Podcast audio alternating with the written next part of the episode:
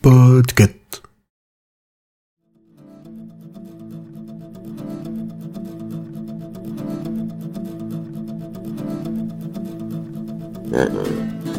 Avant de commencer l'épisode, nous avons une annonce à faire. Tu es habitué à la vie citadine et tu te demandes comment est la vie à la campagne? Ou bien tu vis à la campagne et tu sais qu'il n'y a pas une, mais des campagnes et tu aimerais savoir ce qui se passe chez les autres? Alors le podcast La Diagonale du Vide devrait te plaire. Dans son podcast, Benoît Giraud nous invite à faire une promenade poétique et ludique dans la France des faibles densités de population. Si nous faisons la promotion de la Diagonale du Vide, c'est parce que nous participons à l'initiative d'entraide Podcastéo, dont l'objectif est de vous aider, chères auditrices, chers auditeurs, à découvrir des podcasts tous plus intéressants les uns que les autres. Alors n'attends pas et fonce écouter la Diagonale du Vide.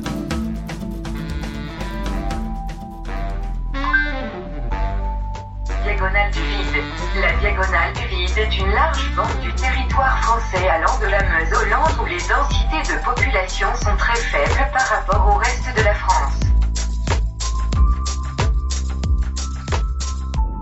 Euh, attends, si, euh, fonce, mais après avoir écouté notre épisode, bien entendu. Sexe, politique, absurde, internet, numérique et gadgets en tout genre. Bienvenue dans l'école des facs.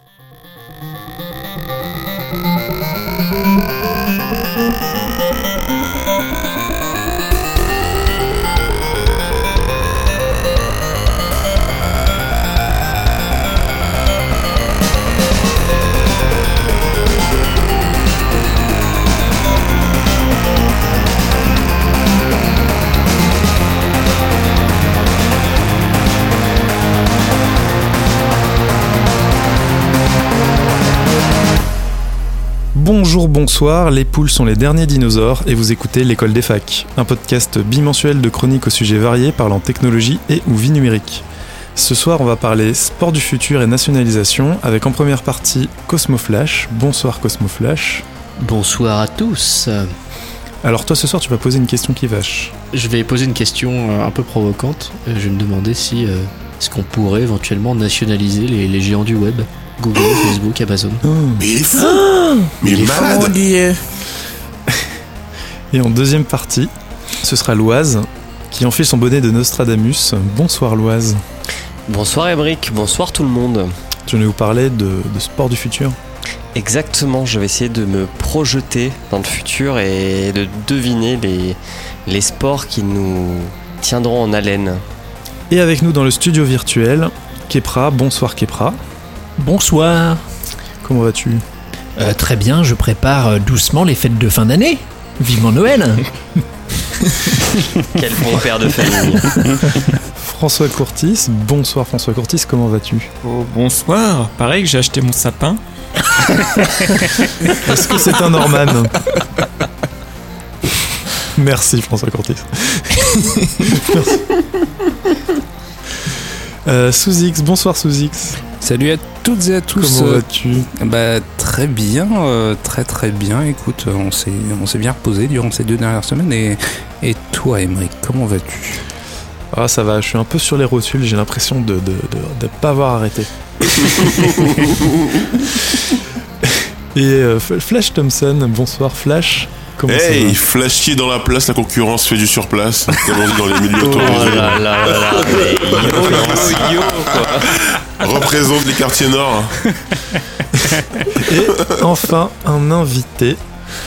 Marvin, bonsoir Marvin, comment vas-tu? Salut tout le monde, comment ça va? Salut Marvin. Salut Marvin. Quelle voix, quelle voix Salut. Marvin. On l'a pas entendu quelque part déjà, cette voix Ah, je sais pas, peut-être, peut-être, dis-moi. Bah, toi, dis-nous, qui es-tu, Marvin? Alors, euh, Marvin, de mon prénom, effectivement. Je suis passé au Podcastor. Merci Omar, merci Podcastor. Et d'ailleurs, il a fait notre promotion. Mais parce que c'est C'est un vrai. podcast excellent, il faut faire votre promotion. Vous êtes bons les gars Merci. Mais tu podcastes aussi, je crois, Marvin. Ah bon? Non? Goodyear podcast?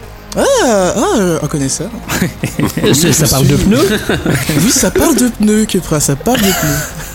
Non, euh, un petit podcast indé, tout ça, en compagnie de Narzel, et on parle de vêtements, de bons vêtements, des vêtements de qualité. Ok, de mode euh, et tout ça, de style de vie. Exactement, Consommation raisonnée. exactement. Beaucoup de consommation raisonnée, surtout de consommation raisonnée. Ok, bah, c'est cool, on est content de t'avoir avec nous. Bien, je suis content d'être en votre compagnie. Et on attaque donc. Que de politesse.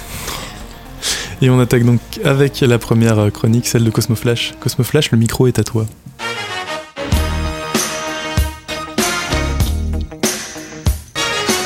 Le web nationalisé.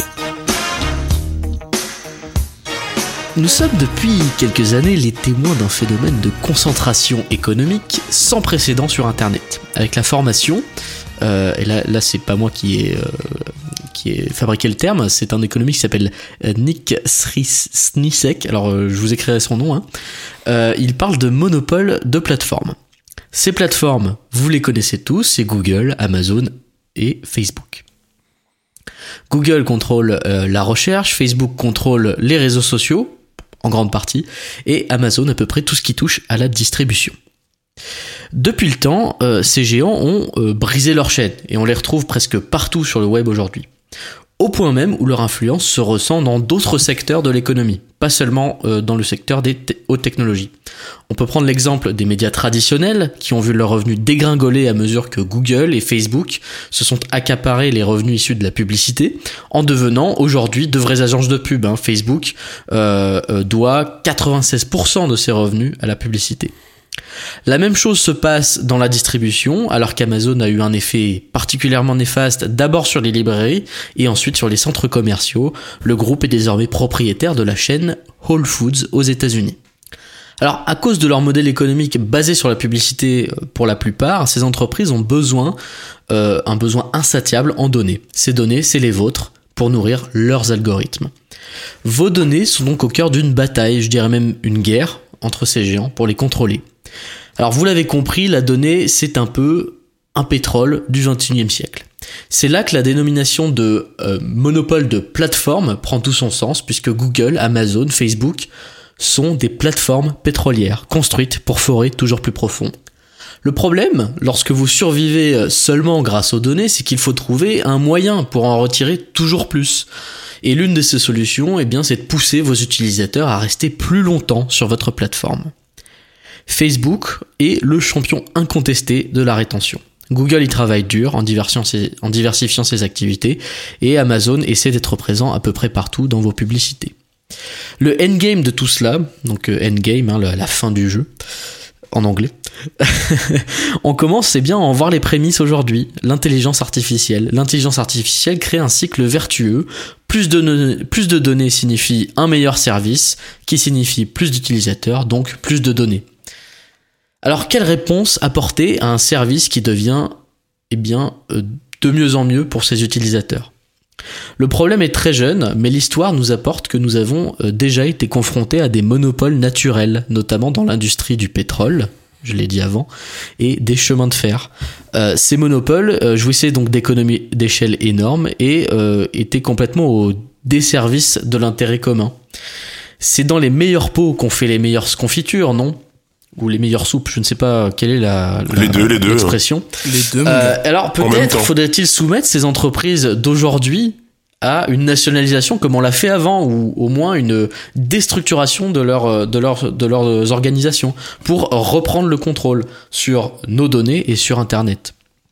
Google, Facebook, Amazon fournissent des services de plus en plus incontournables et amassent un pouvoir de plus en plus important. Est-ce qu'il serait temps de reprendre le contrôle? Euh, par les utilisateurs, mais aussi un peu avec l'aide de l'État.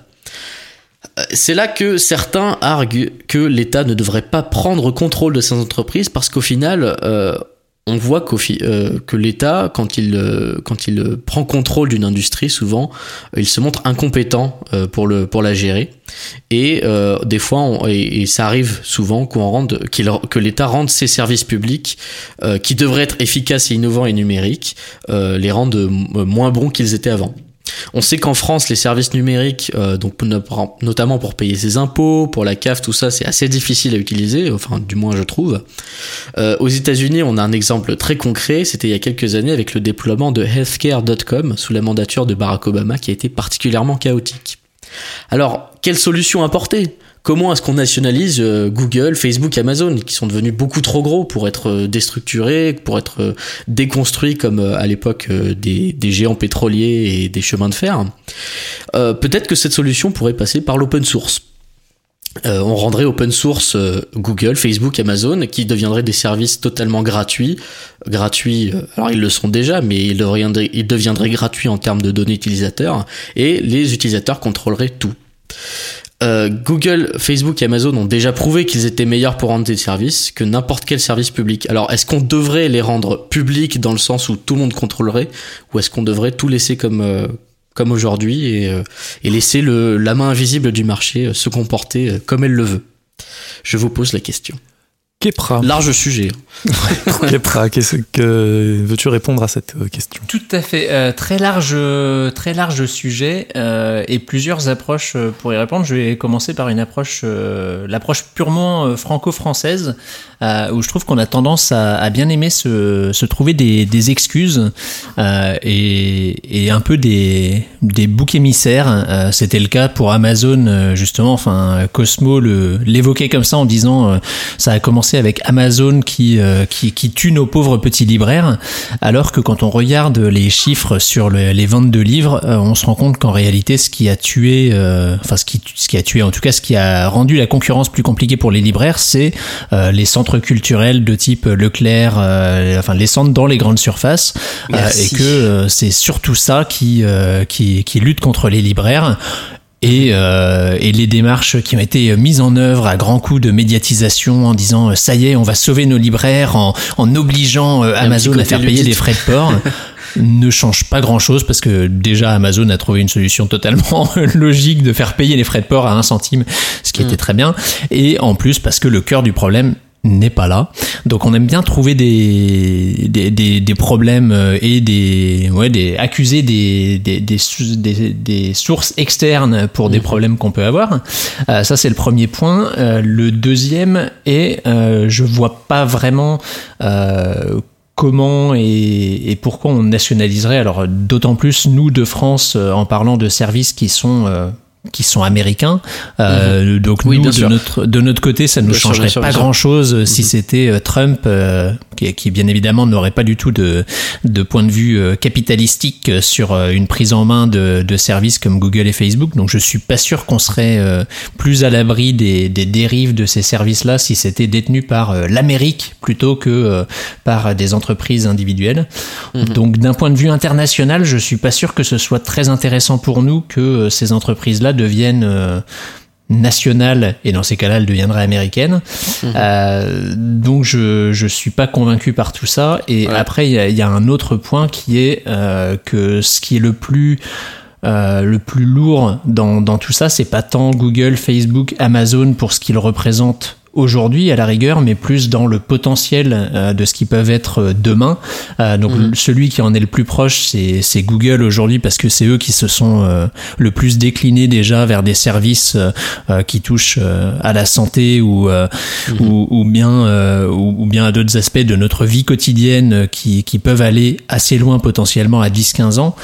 Mais le l'aspect euh, données purement utilisé en ligne, euh, je suis pas sûr que ce soit ce qui est de plus euh, de plus inquiétant pour euh, pour l'avenir.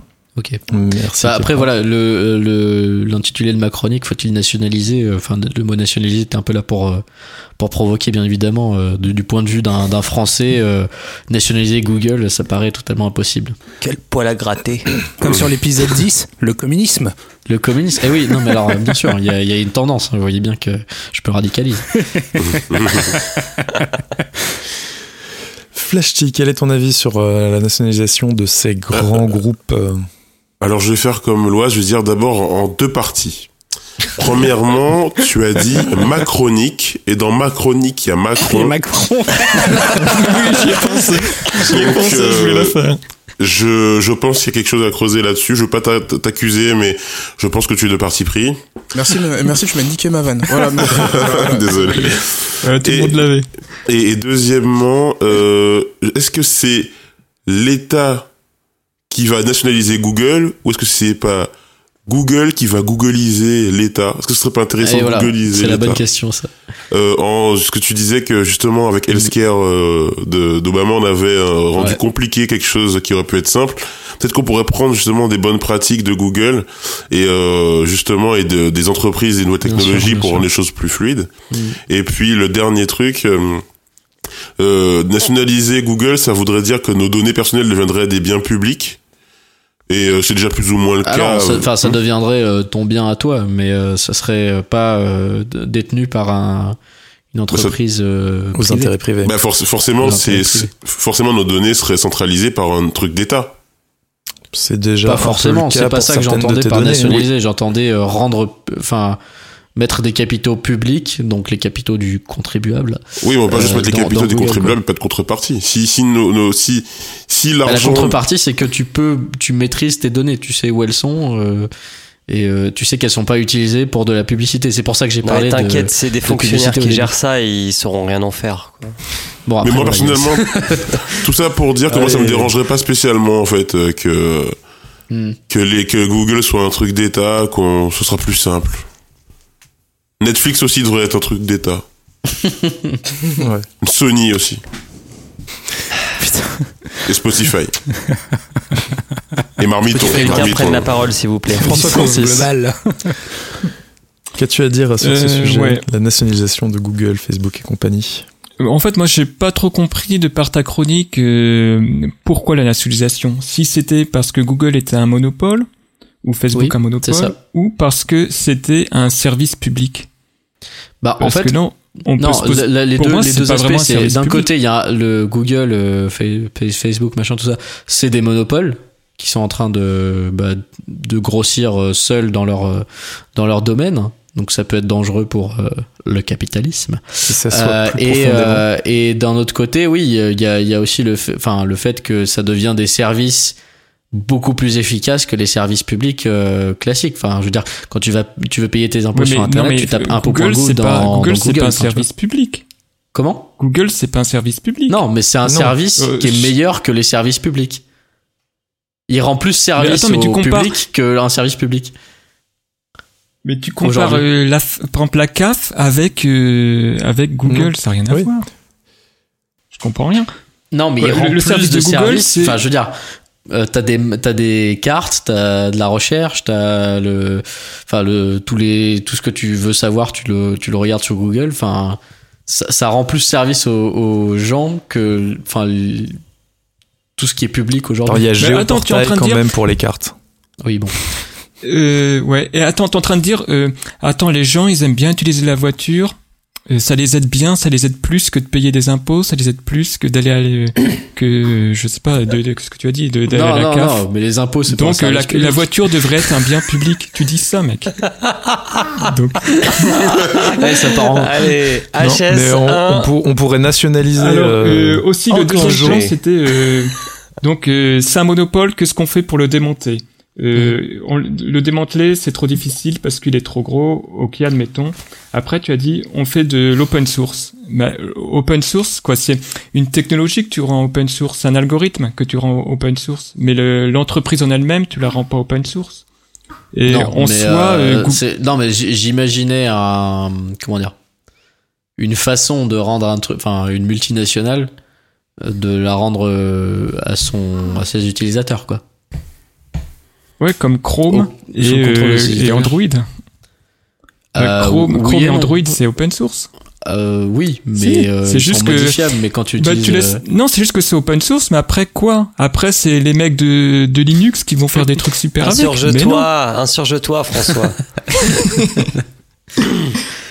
Après, euh, j'avais un point, euh, j'avais un point chouchou là sur les trains. Mais, euh, je célèbre Après point le point chouchou. Goodwin, le point chouchou.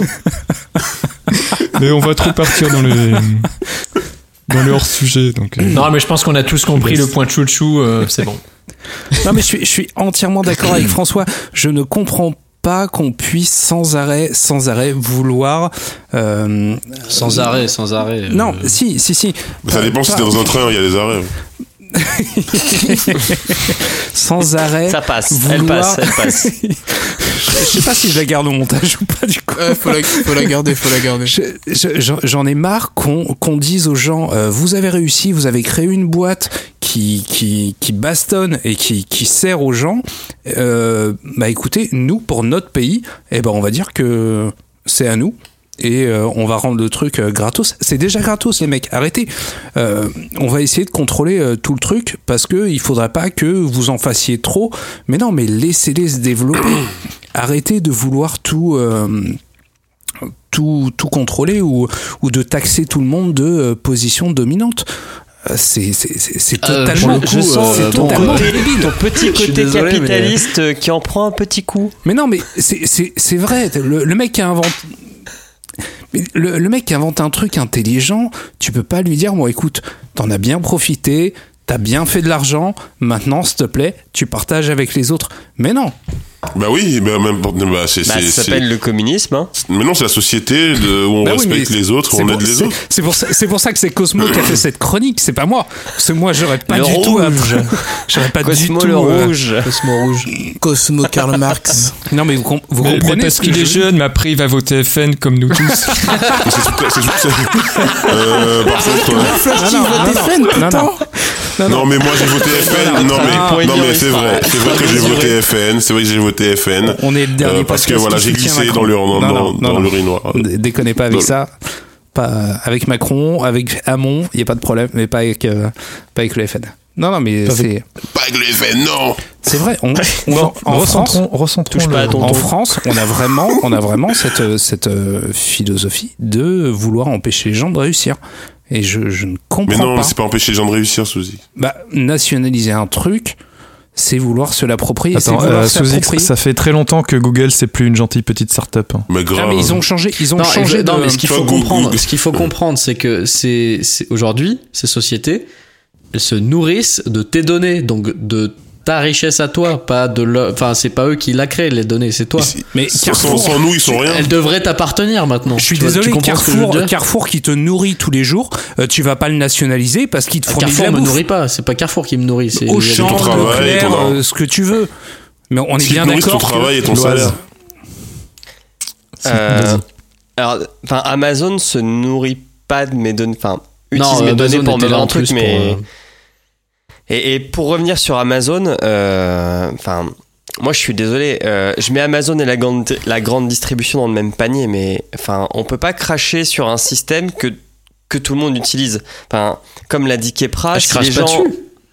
Non, non, mais Je loue son Amazon est souvent montré justement. du doigt comme quoi euh, c'est eux qui détruisent euh, l'emploi, le petit emploi local du libraire ou de l'épicier, mais tout le monde est bien content pour- de pouvoir commander avec Prime No en deux heures et être livré chez soi sans bouger son cul de son canapé, quoi. Mais parce, Donc, mais on- parce que voilà, les gens sont fainéants, mais euh, Oui.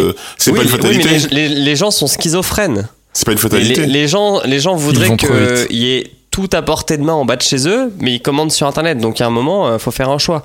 Et, et quand Amazon a racheté Whole Food, enfin, faut, faut quand même se souvenir que Whole Food, ça perdait de l'argent, quoi. Enfin, c'était pas une entreprise florissante. euh, Alors, ça avait une très bonne image de marque, mais euh, c'était pas une entreprise pérenne. Moi, sur la chronique de Cosmo, euh, il y a un mot que j'ai envie de travailler avec vous, c'est le mot de monopole. Parce que est-ce qu'aujourd'hui, Google, Facebook ou Amazon sont dans des situations de monopole? Évidemment. Pourquoi évidemment Enfin, je veux dire, si t'as envie de chercher euh, quelque chose sur Internet sans passer par Google, tu peux. Bien si t'as envie de poster ta vie sans passer par Facebook, tu peux. Si t'as envie de commander des- des c'est- un, c'est un monopole qui dit pas son nom, c'est tout. Très, très intéressante ta question. Pourquoi c'est des monopoles? Alors, il y a ce qu'on appelle, ce qui s'appelle un effet de réseau. C'est-à-dire que euh, aujourd'hui, Facebook, tout le monde se sent obligé de l'utiliser puisque tous les amis sont dessus. Et donc, Faux. c'est Faux, faux. Oui, vrai, faux, vrai, faux. vrai. Moi, je suis d'accord Non, avec toi, faux. Cosmo. Faux. Bah, vous 100% êtes les plus avec toi, jeunes, donc peut-être Bah, que dans vrai, votre cercle vrai. d'amis, vous avez pas de gens qui sont pas sur Facebook ou sur aucun réseau social. Mais j'ai des gens de mon âge, dans la trentaine, qui ont aucun réseau social et qui arrivent encore à être contactés Oui, pour aller je te faire des demande soirées. pas de t'intéresser à ton petit cas personnel, c'est pas ça qui est intéressant. Le, ce qui, il faut le voir le. le... non, mais il faut voir le- je vais non, me non, faire mais il faut foutre. voir la grande, la, le, le- faut, faut dézoomer un peu le, le, le principe quoi. C'est pourquoi est-ce que c'est des, des, des monopoles? Parce que ils ont une, enfin ils ont un monopole de réseau, on va dire. Tu vois ce que je veux dire? Non. Il y, a, il y a une pression, il y a une pression Non. sociale. Alors, oui, si Non. on veut, il y a une pression sociale, mais Non, c'est pas vrai. Hein. Bon, ouais, d'accord. leur, Encore puissance sur dans leur Facebook, réseau. je peux l'admettre, mais pas Google. Oh aussi Google, oui. Non, je suis pas d'accord. C'est pareil, Euh, tout le monde Google est. Mais t'as le pas tes amis, t'as pas tes amis sur Google. On Non, écoute Marvin, s'il vous plaît. bah en fait, enfin, déjà dans un premier temps, enfin, Google est, a quand même un méga, enfin, un méga monopole de fou. Et euh, quand tu dis que t'as pas tes amis sur Google, en, fait, en réalité c'est faux. Enfin, genre si tu prends l'exemple par exemple de, de Docs et euh, genre tout ce qu'ils ont fait autour, il y a énormément de personnes qui l'utilisent et ça fait aussi un effet de réseau. Genre euh, quelqu'un l'utilise, donc du coup toi t'as envie de l'utiliser, etc. Et euh, à une plus grosse échelle, euh, je voudrais revenir quand même sur ce que disait Cosmo Flash en fait, euh, sur la nationalisation et tout, euh, en fait, euh, de toutes ces entreprises. Euh, quid de l'e- de l'efficacité en fait? On sait tous que, enfin, les services publics ils sont pas si efficaces que ça en vrai. Enfin, moi je prends la Ça- poste parfois, c'est assez compliqué. Ça se débat. Oui non mais bien sûr, si bien on sûr. rentrer Il y a- dans ce il y a une machine bureaucratique très lourde, mais les services publics sont relativement, euh, sont plutôt. euh, Ah, je dis pas qu'ils sont mauvais, euh, je dis pas qu'ils sont mauvais. Au ah, qui contraire, autour de cette table travaille dans la fonction publique personne. Ok. Ah, Ah, ah, il y a une main qui se lève là-bas. il y en a un. Mais euh, attends, s'ils sont mauvais, s'ils sont mauvais, les, Ah, j'ai pas dit qu'ils la, sont la mauvais, hein. fonction publique, Attention. eh ben faut la libéraliser.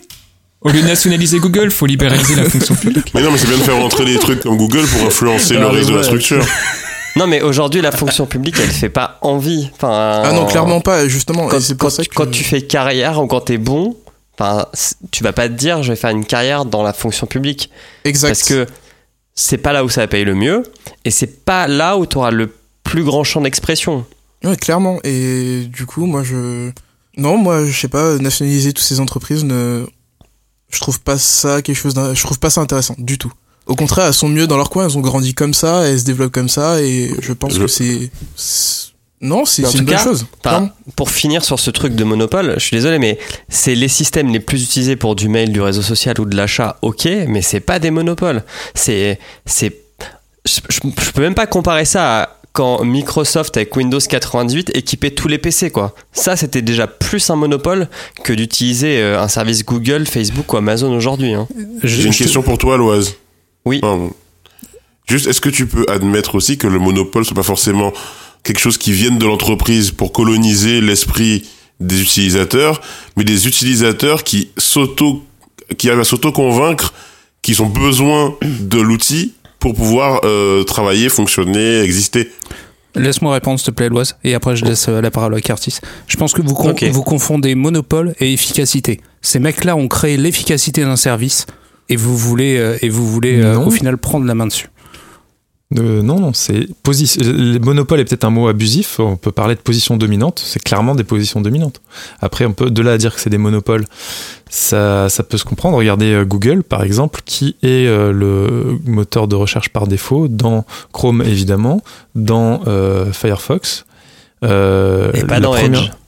Pas dans Edge, évidemment, puisque Microsoft euh, essaye de faire passer Bing et, bah, mais pourtant ça marche pas. Les parts de marché de Bing sont un peu nulles. Regarde euh, pourquoi les parts de marché de Bing sont nulles alors que Microsoft euh, a le, le, mono, quasi, le quasi-monopole des, des OS. euh, Mais ouais. Oui, mais t'imagines, t'imagines des Android, c'est pas un monopole. im- Imagine des, des, des voitures avec des, avec des roues rondes, avec des roues octogonales, avec des roues carrées. Bah là, c'est pareil. Les mecs ont trouvé le système Non. le plus efficace. C'est c'est tout, quoi.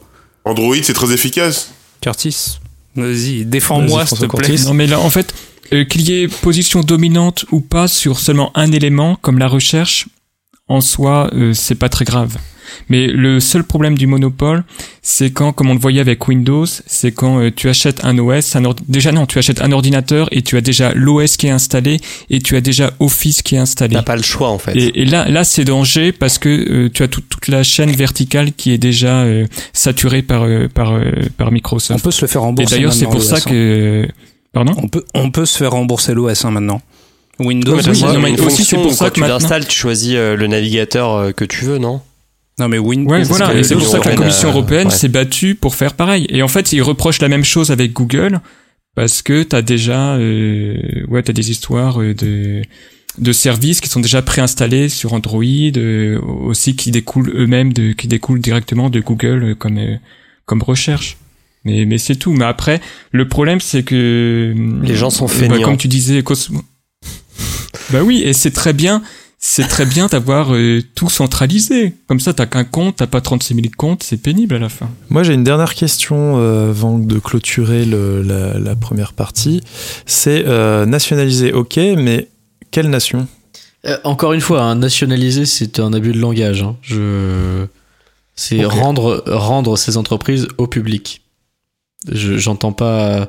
Enfin, à leurs utilisateurs, dans le sens, puisque là, c'est plus un public. Parce que dans ce cas-là, il, faut- ouais, il faudrait que tous les pays Nationaliser, bien évidemment, était un abus de langage pour euh, provoquer un peu, mais bien évidemment, une nationalisation n'est pas envisageable dans le cas de Google. Mais gens qu'on soit tous actionnaires, c'est ça?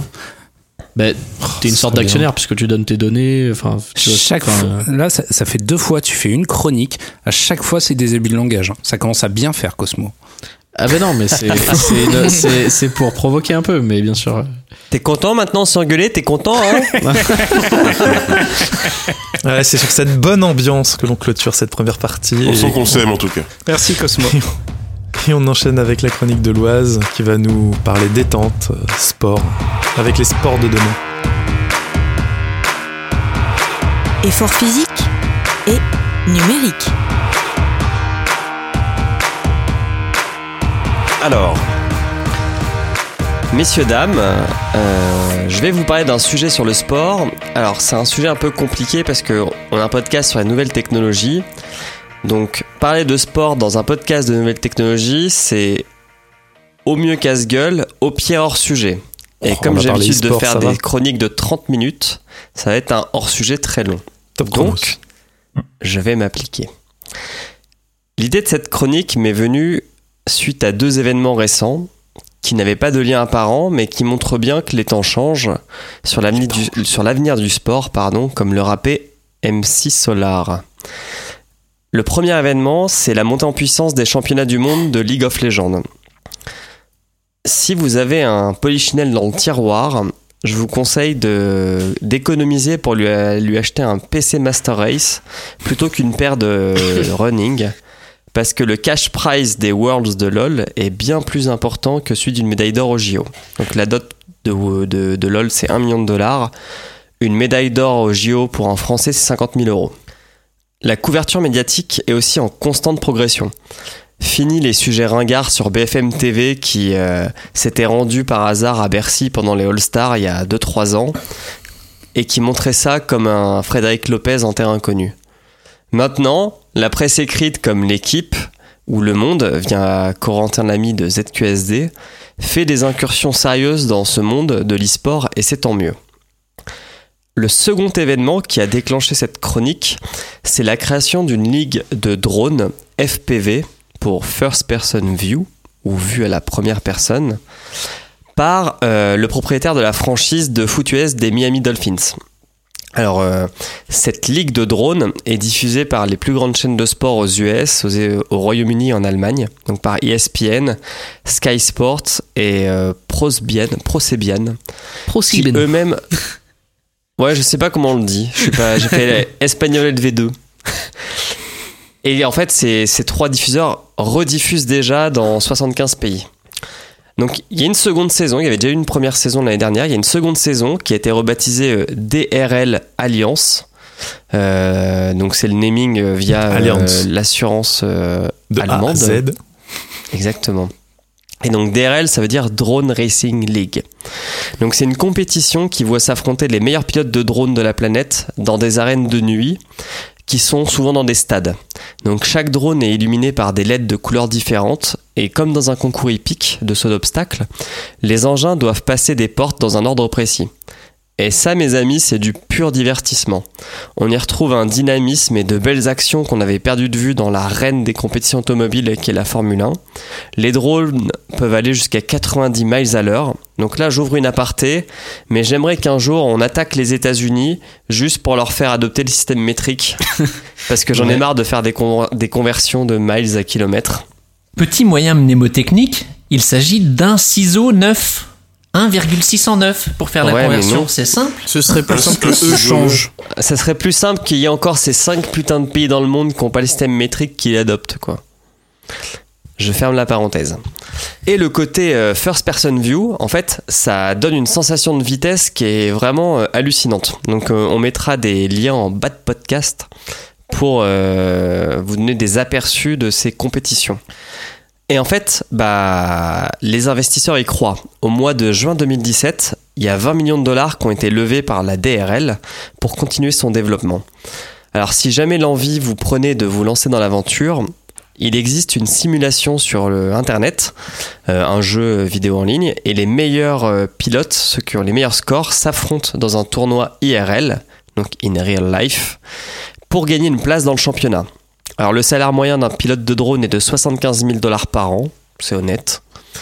Et euh, sachez aussi qu'un épisode spécial de The Grand Tour, qui est euh, la version de Top Gear ra- rachetée par Amazon, va leur être consacré puisque Amazon, toujours eux, ont mis des fonds dans la compétition. Donc, via ces deux événements, je me suis dit que le sport évoluait, que les spectateurs voulaient voir des nouveaux sports, euh, qu'on qu'on prenait des choses du virtuel, qu'on essayait d'amener des innovations technologiques et que ça ouvrait un champ de possibilités énorme.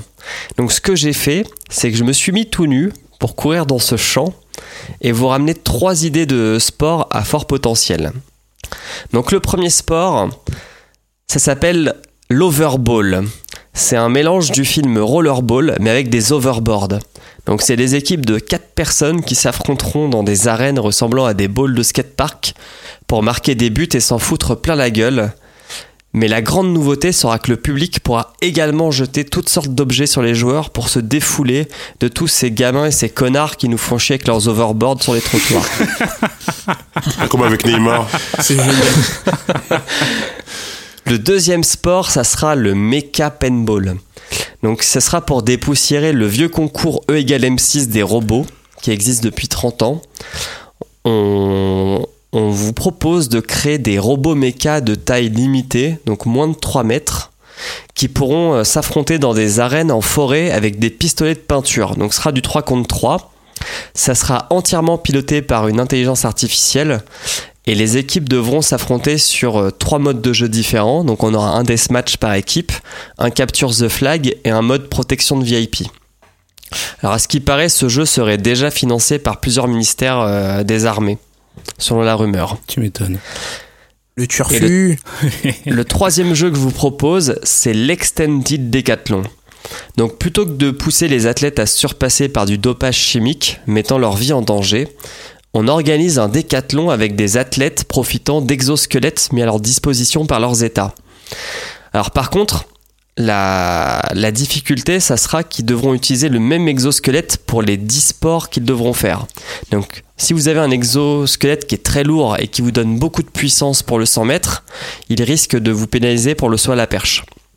Donc ça sera un- une compétition qui sera organisée tous les ans sur un continent euh, différent et qui deviendra vite bien plus populaire que la Ligue de Diamant, qui est la ligue euh, d'athlétisme qui existe aujourd'hui.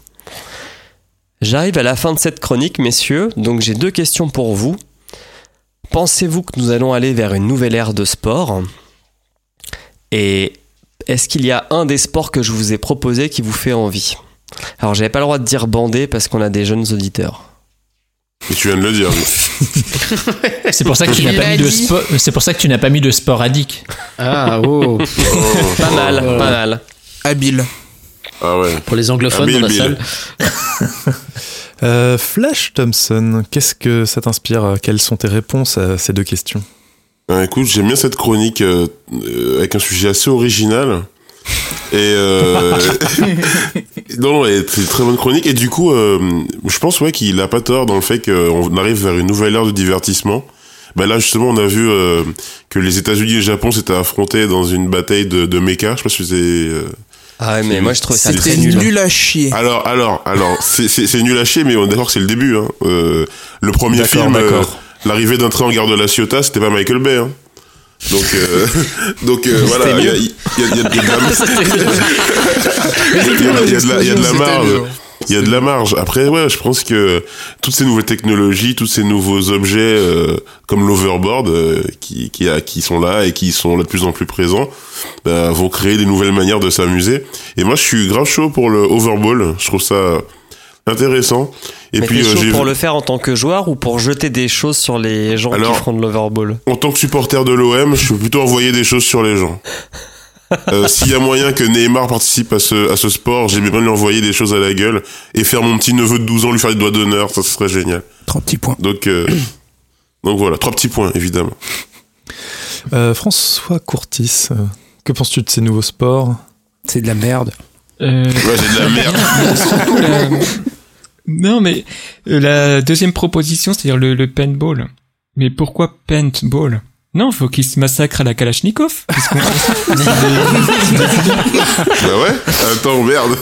Et des Alors, grenades et en- tout. Parce que mon côté éco-responsable voulait qu'on garde, qu'on puisse garder euh, les robots balles et pour les vrais réutiliser, tu vois. Parce qu'avec des vraies balles, c'est-à-dire qu'on jetterait tout à la poubelle à la fin. En plus, euh, en plus, s'ils se ratent, ça va niquer les arbres et tout. Faut garder les balles pour les vrais gens. Exactement. Voilà. Mais sinon, ce qui pourrait être intéressant, c'est de donc justement le, on revient sur le paintball ou quoi, mais bon avec des Kalachnikov et on se shoot, mais euh, Mais pas du ce paintball, sont du des coup. robots qui shootent entre eux, des robots qui sont gérés par des IA, mais quand même avec un lien avec une, je sais pas, une équipe de 3-4 techniciens qui eux seraient humains Ils jouent et pour qui une auraient le droit de converser avec l'IA seulement par la parole. Ça me rappelle Et un donc, manga. dans ce cas-là, il y a les, on doit développer les deux côtés de, de l'IA, quoi. Juste le, le brut et, et en même temps la réflexion pour comprendre l'humain. Dans quel Et d'un point de vue euh, télévisuel, je pense que ça, ça pèterait bien ce genre de truc. Et sinon, évidemment, moi, j'aime- j'aimerais bien voir du foot avec des gros tacles par l'arrière. Donc, euh, justement, j'ai du foot joué par des robots. Pourquoi, pourquoi tu veux rajouter le, le côté humain en fait euh, dans le dans le combat euh, Pourquoi tu tu veux pas juste laisser les les IA euh, se combattre entre elles? En quoi le fait de rajouter un humain va rajouter quelque chose en, en plus de kiffant? Oui, mais Parce que ça va rajouter une, do- une couche émotionnelle en fait. Par exemple, quand, quand le robot de Ah. l'équipe va, va mourir, va se faire écraser lamentablement, bah, toute l'équipe sera en pleurs. D'accord. Et ça, ouais. pour euh, Non, non, mais un je- sport je télévisuel, c'est excellent. Ouais, je comprends. Ok. Euh, Marvin, que, que penses-tu de ces sports proposés? Euh, As-tu un, as un sport à, à- à proposer? Bah déjà l'overball euh, m'intéresse pas mal. J'aime bien euh, le concept de juste jeter des trucs sur des gens. C'est- C'est pas mal, c'est très intéressant, très constructif. J'aime beaucoup. Et euh, ouais, pour le coup, ouais, euh, dans ta chronique, euh, franchement, elle m'a, elle m'a beaucoup parlé en fait, parce que euh, ces derniers temps, j'essaye des nouveaux sports en fait. J'avais essayé de faire du Quidditch Wow. et du sabre laser. Donc du coup, je me dis que ouais, il y a beaucoup de sports dont inspirés de de la science-fiction ou d'histoire fantasy qui peuvent peut-être avoir leur place dans ce monde en fait. Merci. Marvin, euh, Marvin, Kepra. Euh, Merci bah, j'aime bien le- toi, quel est ton avis J'ai- J'aime bien en effet la notion de, d'une ère de nouveaux sports. Euh, le, la seule limite à ça, et, et malheureusement elle peut être importante, c'est que euh, c'est des sports qui peuvent euh, nécessiter un certain budget quand même pour pouvoir euh, se développer. Et, et donc il faut que ce soit aussi des choses qui soient très... télévisuel pour que euh, enfin télévisuel ou en tout cas visuel si jamais c'est pas la, télévision mais d'autres supports qui permettent de les relayer Euh, et euh, et ça je suis pas sûr que ce soit le cas pour euh, pour tous ces pour tous ces sports Euh, donc avant que ça réussisse à se démocratiser ça va peut-être être compliqué. Moi, j'ai une petite affection pour le, le décathlon parce que j'ai- j'aime bien le côté euh, stratégique de devoir choisir le l'exosquelette qui va permettre de d'être bon dans suffisamment d'épreuves pour ne pas trop se pé- pénaliser sur les autres. Donc il y a un, il y a un petit euh, un petit défi euh, ici que, que j'aime bien et puis la, la, la nécessité de, de maîtriser plusieurs euh, plusieurs techniques. Je trouve ça pas mal. On appelle ça je pense l'être que, le- humain, je pense que celui-là, c'est le plus télévisuel de tous. hein. Lequel, lequel? Le- L'extended Decathlon. Ah ouais. Parce qu'il y a du drama, tu vois, très vite. euh, Alors déjà, il y a- comme tu dis, il y a de la stratégie, puis après, il y a Ouais, du puis- drama, parce que quand tu arrives vers la fin des épreuves, c'est là où euh, les gens veulent savoir ce qui se passe. Ouais, je dois avouer que j'ai pas trop compris avec l'histoire du, du Décathlon. Quoi. Et pour moi, Décathlon, c'était avant tout un magasin. J'imaginais des mecs en François, exo, exosquelette en train de choisir. Bah, c'est e-sport, un truc comme ça. Ouais, c'est un athlète qui fait 10 sports. Et en fait, dans chaque discipline, selon ton résultat, tu as des points. Et le mec qui gagne, c'est le mec qui a le plus de points à la fin de ses 10 épreuves. T'as 10 sports, c'est chaud. Puis imagine à la fin des 10 épreuves le- l'exosquelette qui commence à, foirer et qui euh, lui brise la colonne vertébrale ou Ouais, lui ouais. tord la jambe dans un angle improbable. Il, il peut y avoir des morts, du coup, ça peut être intéressant, ça. Et oui, c'est ça. S'il y a des morts, c'est Et, intéressant. et le mort peut continuer Euh, grâce à l'exosquelette, Moi, je, je vois, je vois bien, je vois bien, en, ça devenu autonome. je vois bien en démol produire ça, moi.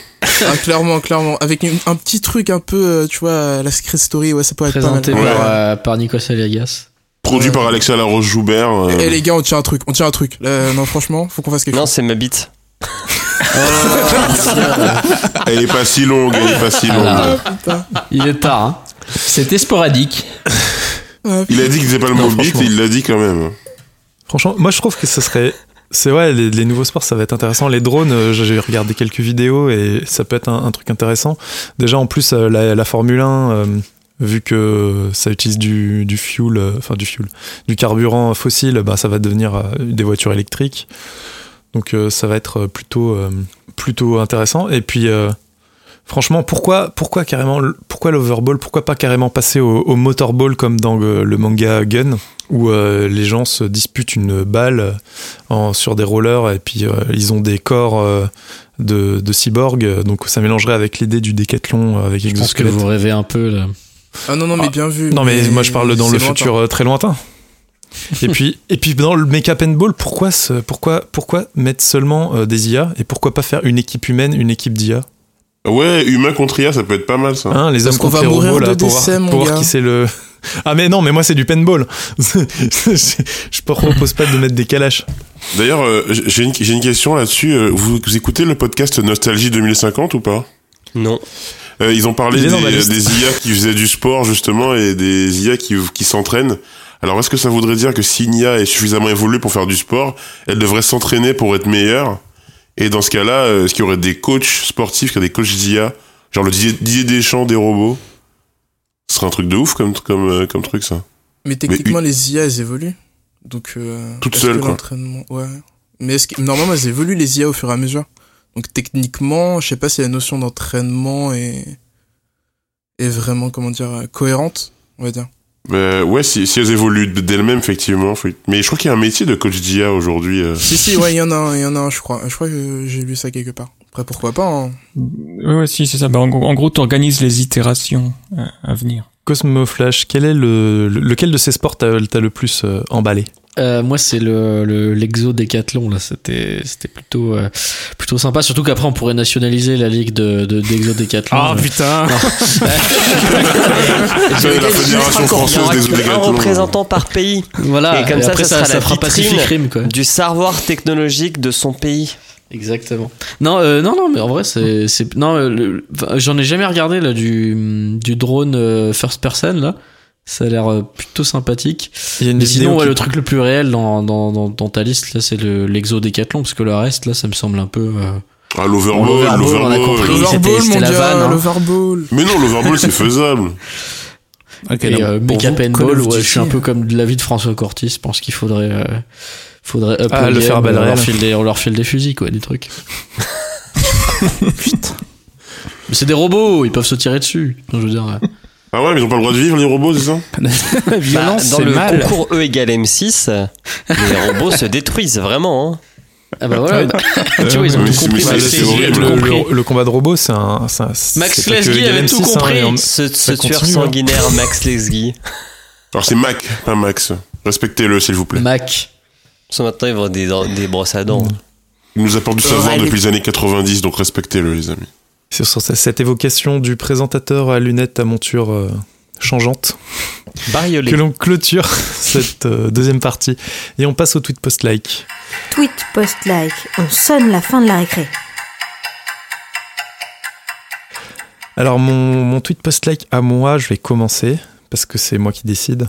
Oh là là, cette prise de position. C'est c'est euh, un article de Lifehacker qui euh, tous les ans euh, pour euh, Halloween, donc euh, là il y a deux semaines, ils ont fait leur petite semaine de, la méchanceté où ils font des articles où ils apprennent aux gens tous les petits trucs et astuces pour être méchants. Et ils ont fait un article sur quels sont les les trucs de FDP pour gagner aux jeux de société. Donc je mettrai le lien et je vous conseille d'aller le regarder. C'est assez intéressant pour apprendre les meilleures tactiques pour être le, le meilleur connard à- Ah au. Monopoly, aux échecs, aux puissance 4. euh. Même, même quand tu joues face à des gamins euh, qui ont 8 Ah ans bah, et plus, l'objectif c'est Surtout ça, quand tu joues- faire pleurer. il faut gagner. c'est le, le principe de la Evil Week de Lifehacker, c'est d'être méchant. Ok. Sous X, quel est ton petit post like? Euh, alors écoute, euh, je n'en ai pas de particulier. Qu'est-ce que je pourrais vous raconter de, de beau euh, cette, euh, cette semaine? Euh, Je vais vous parler de la SNES Meuble. Mini. Euh, la SNES Mini que j'ai eu l'occasion de, de tester, donc euh, c'est c'est c'est sympa. Ça fait euh, ça fait la taille d'une main euh, d'adulte, hein, donc Mmh, par rapport Trois euh, petits points. Trois petits points. Par rapport à la console de base, c'est vraiment, euh, c'est vraiment très petit. Euh, les jeux, les jeux qu'ils ont mis euh, dessus sont, sont sympas. Ça m'a donné l'occasion de, de tester pour la première fois euh, Attention, euh, Metro- attention, Metroid. mais is incoming. Metro- Mhm. Non, non, non. Oui, enfin, il y, aura forcément un mais. Ça m'a donné l'occasion de tester Metroid euh, pour la toute première fois, euh, jeu euh, totalement euh, légendaire que, que je n'avais jamais touché. Alors, je ne faites pas de blagues sur toucher, merci. Mais je me, suis, je me suis rendu compte en, en remettant, en, en retestant euh, Super Ghost and Goblins euh, que bah, quand on était gamin, on était vraiment des oufs. Des oufs de ouf de ouf parce que le, le jeu est hyper difficile. Parce qu'il n'y a pas de mode facile. hein. Même en normal, euh, c'est euh, c'est un truc de, de gueudin. Et euh, je m'aperçois à quel point euh, les, les jeux vidéoludiques euh, aujourd'hui ont totalement aseptisé leurs difficultés.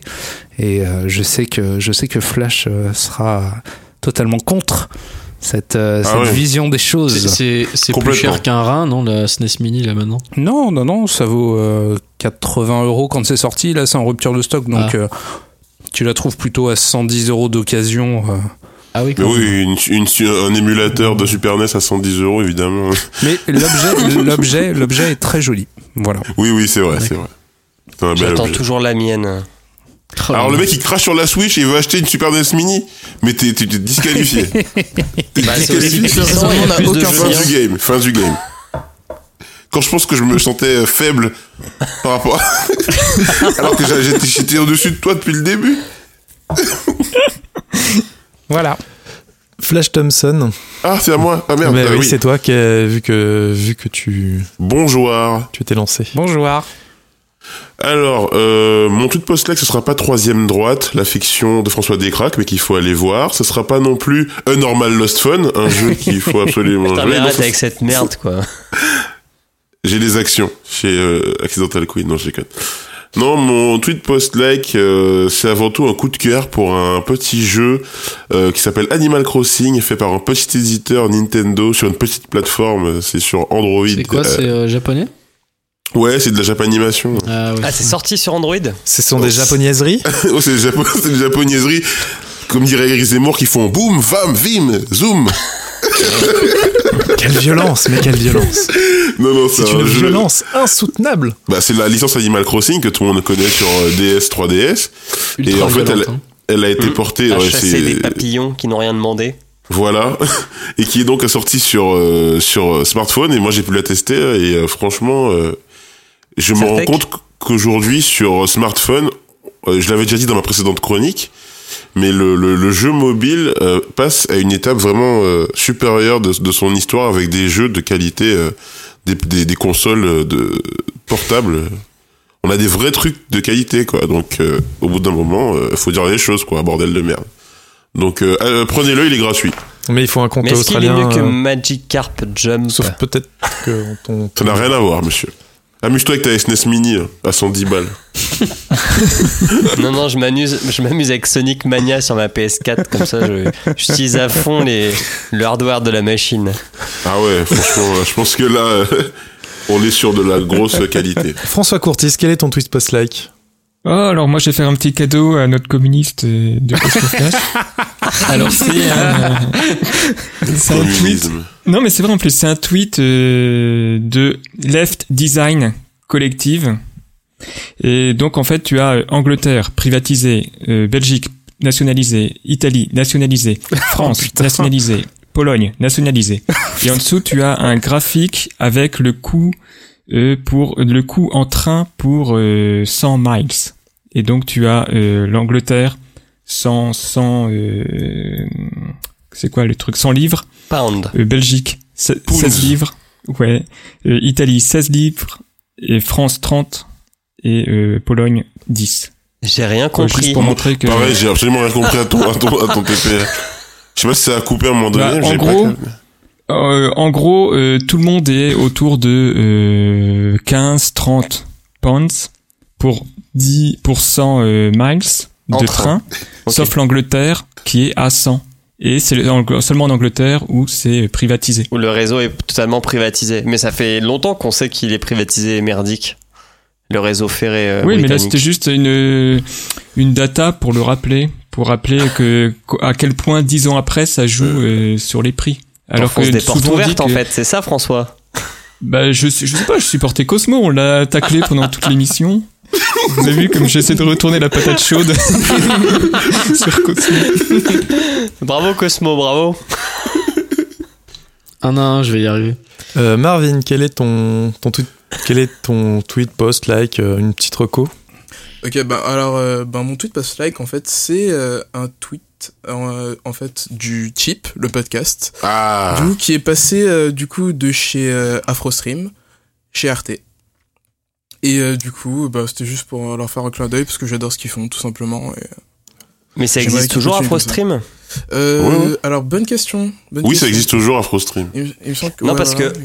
Je pose la question parce que pour Podcastéo, j'ai, enfin, ils étaient dans le classement et euh, vu qu'ils viennent de changer de, de crèmerie, ils ont changé de flux RSS Ouais. et l'ancien flux marchait plus. Donc je me suis posé la question. euh, Et il, il, il, euh, fonctionne en ce moment. Il me semble qu'il fonctionne encore. Si je peux regarder tout de suite, il me semble qu'il est encore disponible. Ok, je vais Mais mettre ils une veulent plus faire de petite musique. podcast. Non, non, mais je vais mettre une petite musique d'attente le temps qu'il vérifie. Non, c'est le cas, c'est le cas. Il y a toujours tout leur- tout leur podcast. Euh, Il mais moi, moi, ce que je trouve un peu dommage avec ça, avec ça c'est que du coup, euh, on avait le chip et euh, Noir is the New Black, et du coup, maintenant, on n'a plus qu'un seul podcast au lieu de deux, Oui, c'est Qui est un mélange des deux. qui est c'est un mélange des deux, c'est vrai. Exact.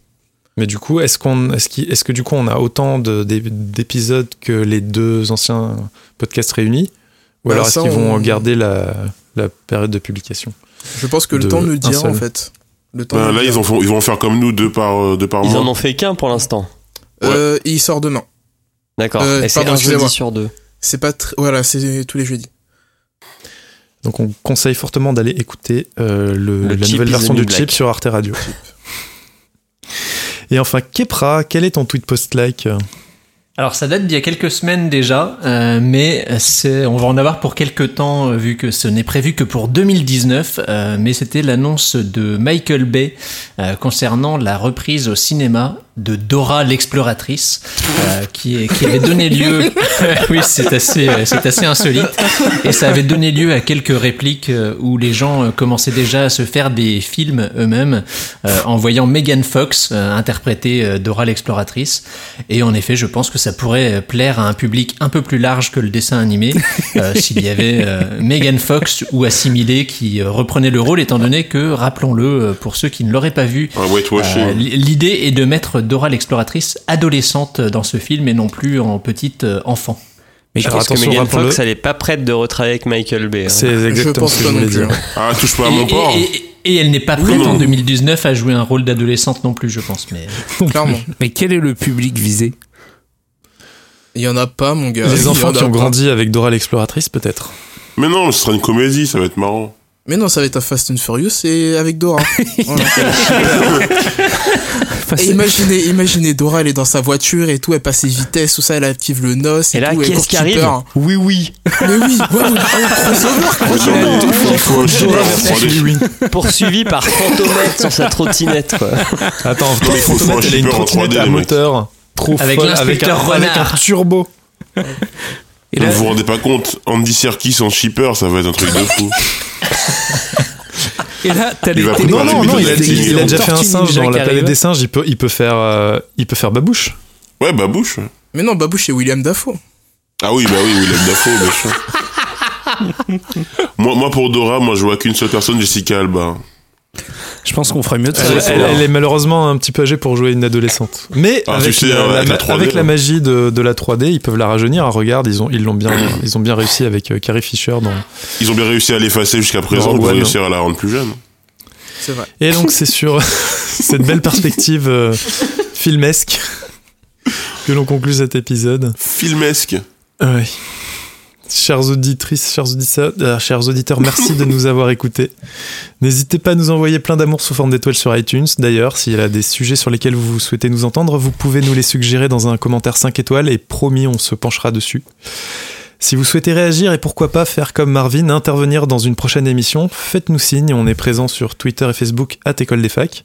Et, euh, nouveauté, sur YouTube, l'École des Facs euh, podcast. Vous pouvez également retrouver les liens de l'émission euh, sur notre site écoledesfacs.fr.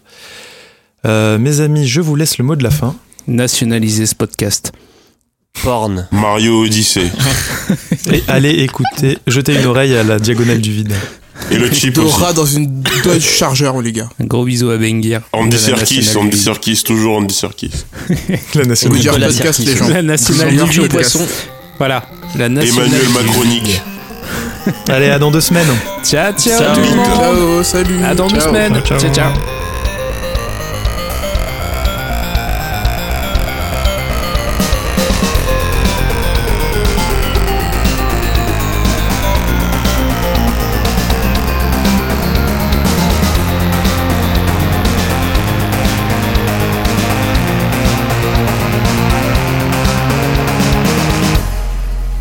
Kepra, quel est ton tweet post-like Euh, alors ça date d'il y a déjà quelques semaines, mais on va y avoir droit dans pour quelques mois encore. je reprends. pas d'accord. Je reprends. hein. Non, je reprends peut-être. C'était c'était hurlé. Donc ça date de peut quelques fermer mois. sa gueule Non mais putain. Mais C'est pas grave, c'est pas grave. joue à PUBG si, si- si tu veux, on, si tu veux, on passe à, à un autre euh, en attendant. Il a une couverture sur la tête. euh. Mais Ça non, mais n'importe quoi. Qu'est-ce qu'il raconte, lui?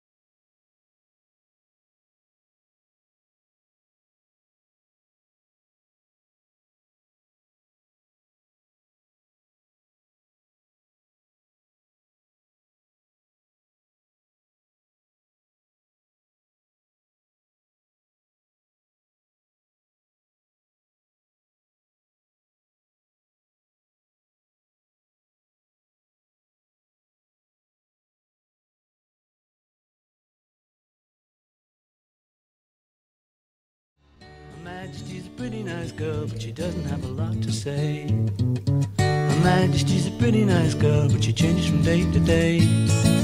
I wanna tell her that I love her a lot, but I gotta get belly full of wine.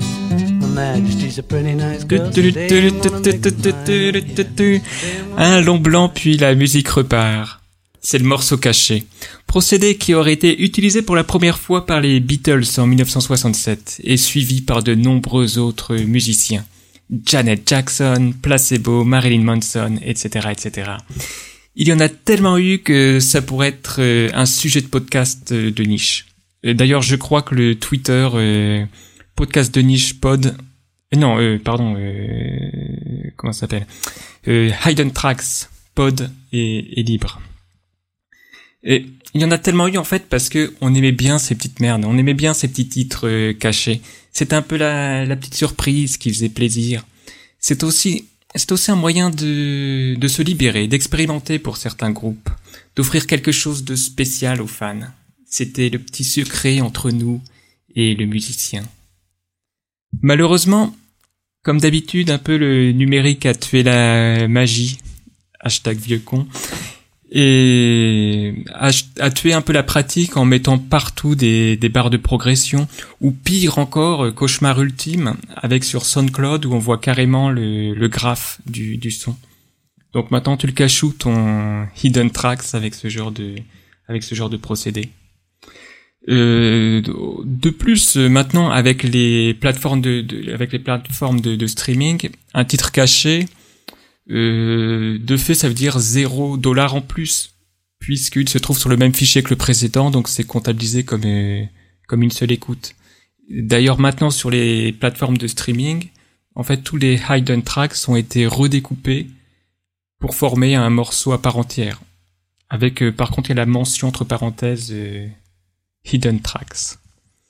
Mais finalement, finalement, est-ce bien grave la mort du morceau caché? Non. Franchement, un morceau. Pardon? J'ai dit Il a dit non. Oui.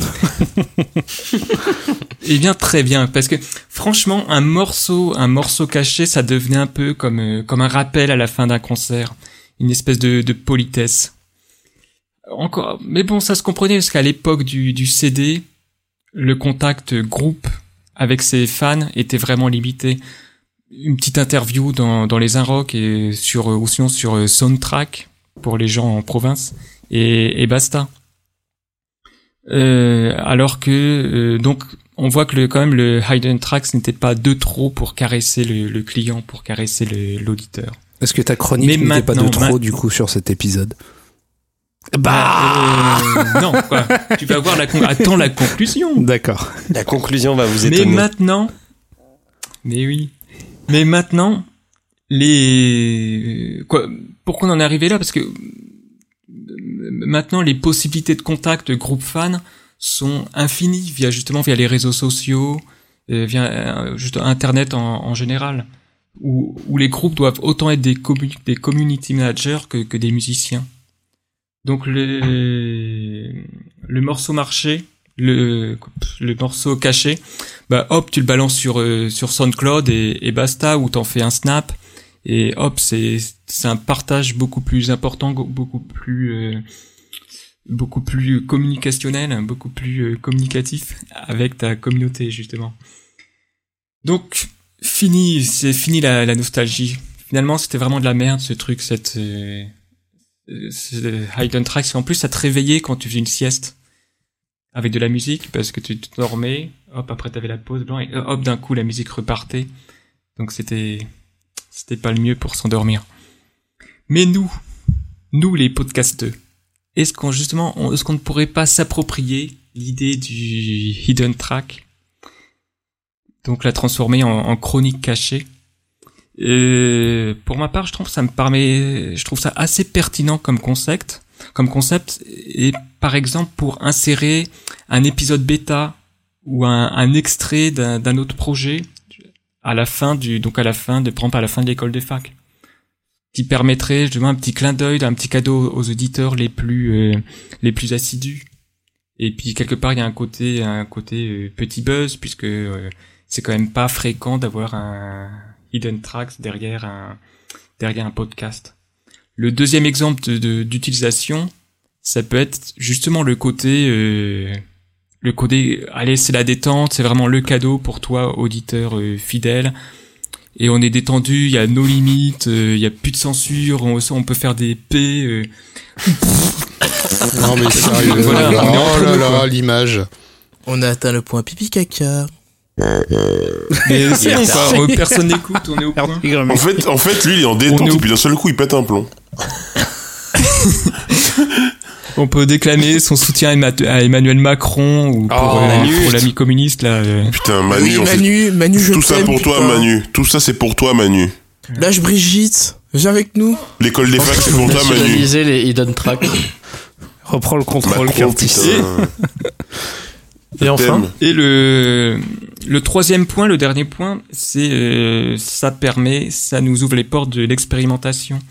Et d'ailleurs, pour ma part, les, les meilleurs morceaux de placebo, à chaque fois, c'est justement les morceaux cachés. Et les cachets. Ah, Et notamment les placebos, que- les cachets. Placebo, cachés. Ah, Ouloulou. T'es fait exprès? Oh sachant que Brian Ah Molko parle très bien français, il l'a peut-être fait exprès. Moi, je- moi, je pensais que c'était un groupe français d'ailleurs à la base. Mais en fait, non. C'était Nada Surf, le Oh, groupe même. français. Mais ils sont pas français, ils sont britanniques, euh, Nada Ah Surf. ouais. Mais Placebo, ils sont quoi là? On, en- on va vraiment refaire cette discussion. Gros débat. Merci François Courtis. Loise, que penses-tu de, de la disparition des Hidden Tracks?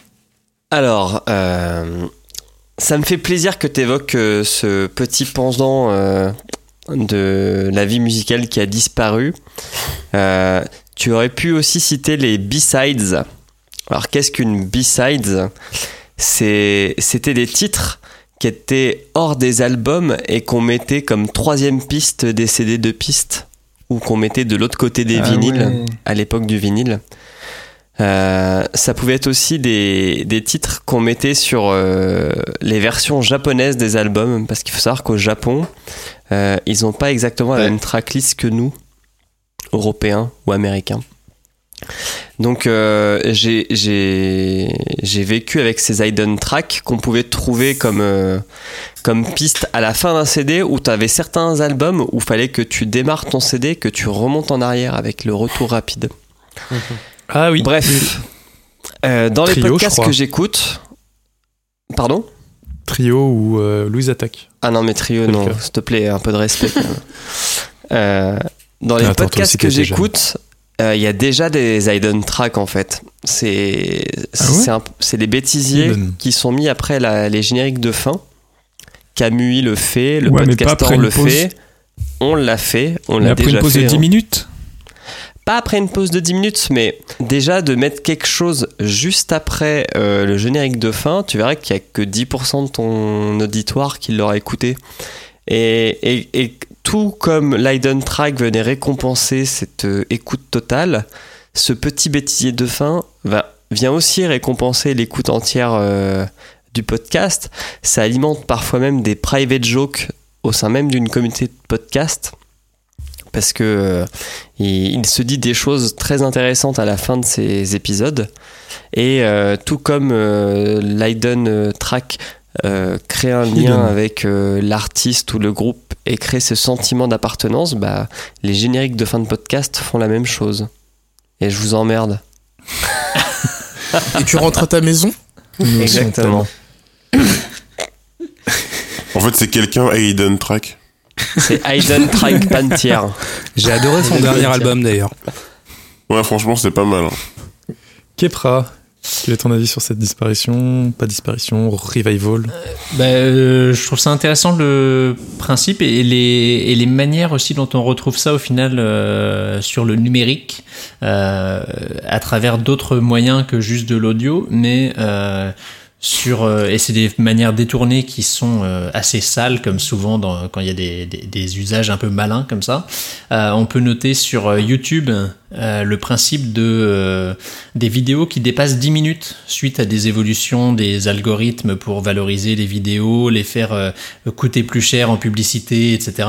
Ou des youtubeurs font exprès de laisser du blanc ou de laisser du contenu statique ou des choses comme ça pour que la vidéo dépasse tout juste les 10 minutes. Donc c'est c'est un petit usage YouTube qui se fait.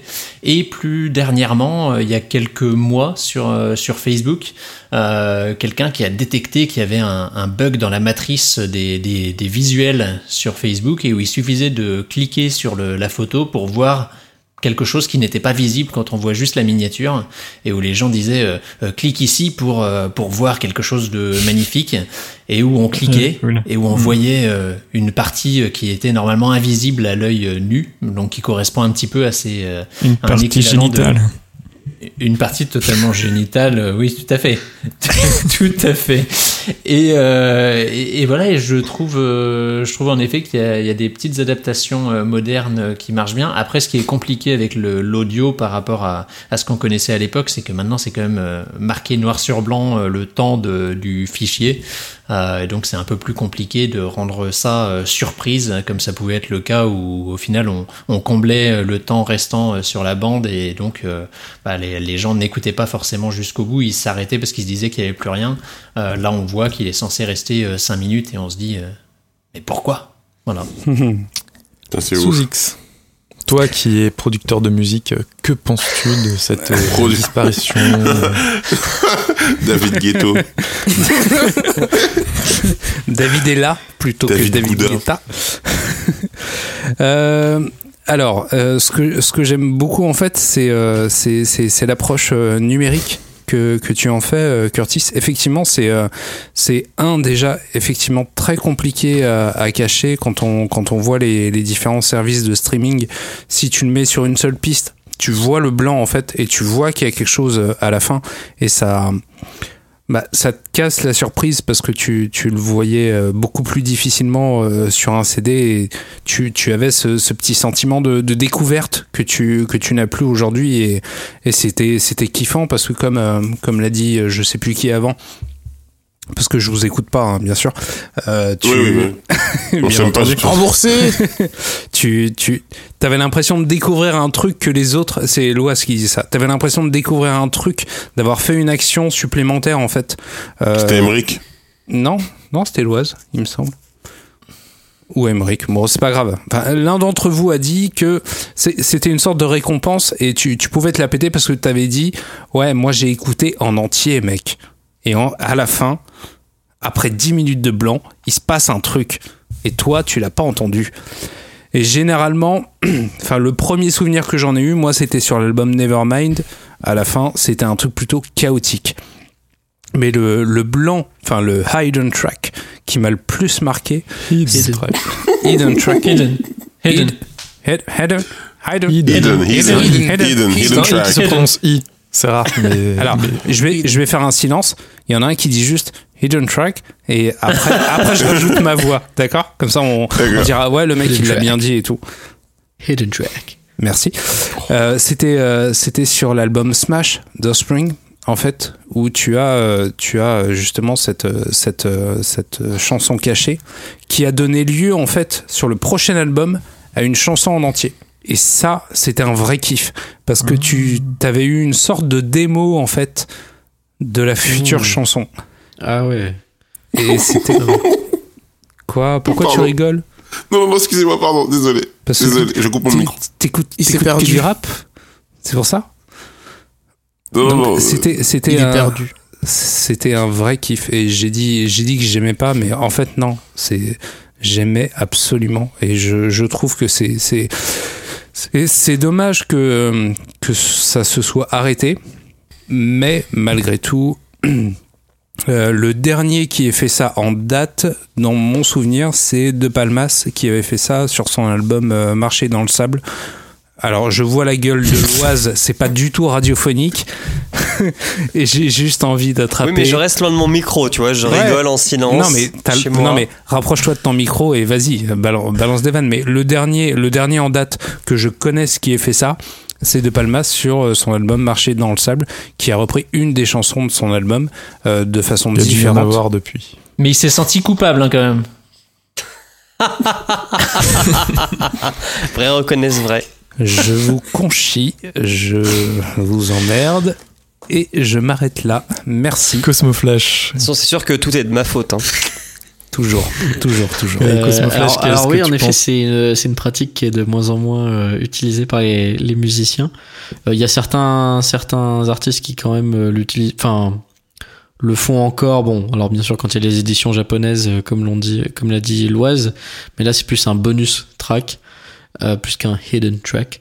Euh, et il y a, notre, je crois, Jack White quand il fait des, enfin maintenant il fait ses propres vinyles et tout ça là depuis un petit bout de temps. Et lui souvent il a tendance à faire des pas mal de morceaux cachés sur ses vinyles, genre qui sont ils sont qui sont pas sur la galette en elle-même mais sur le sur le, le Sur le label. carton.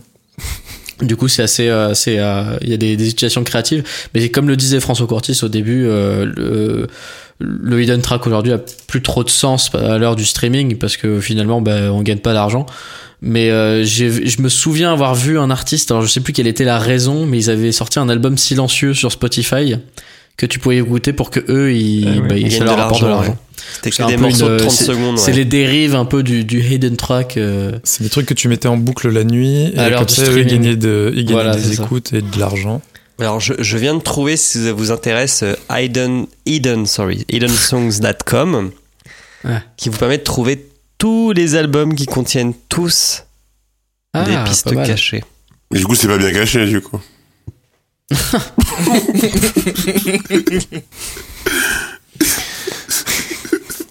Marvin, toi, que penses-tu de ces, de ces euh, pistes cachées qui ont disparu?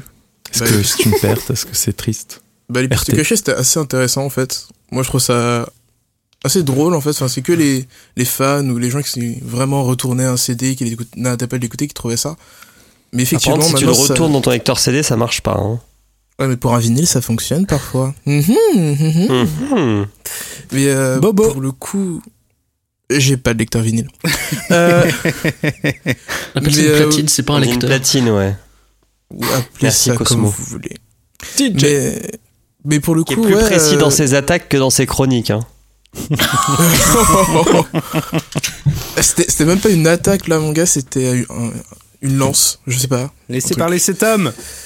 Mais euh, ouais, donc pour le coup, ouais, non, ça n'a plus trop de sens, comme le disaient euh, ben, Cosmo et, euh, et François.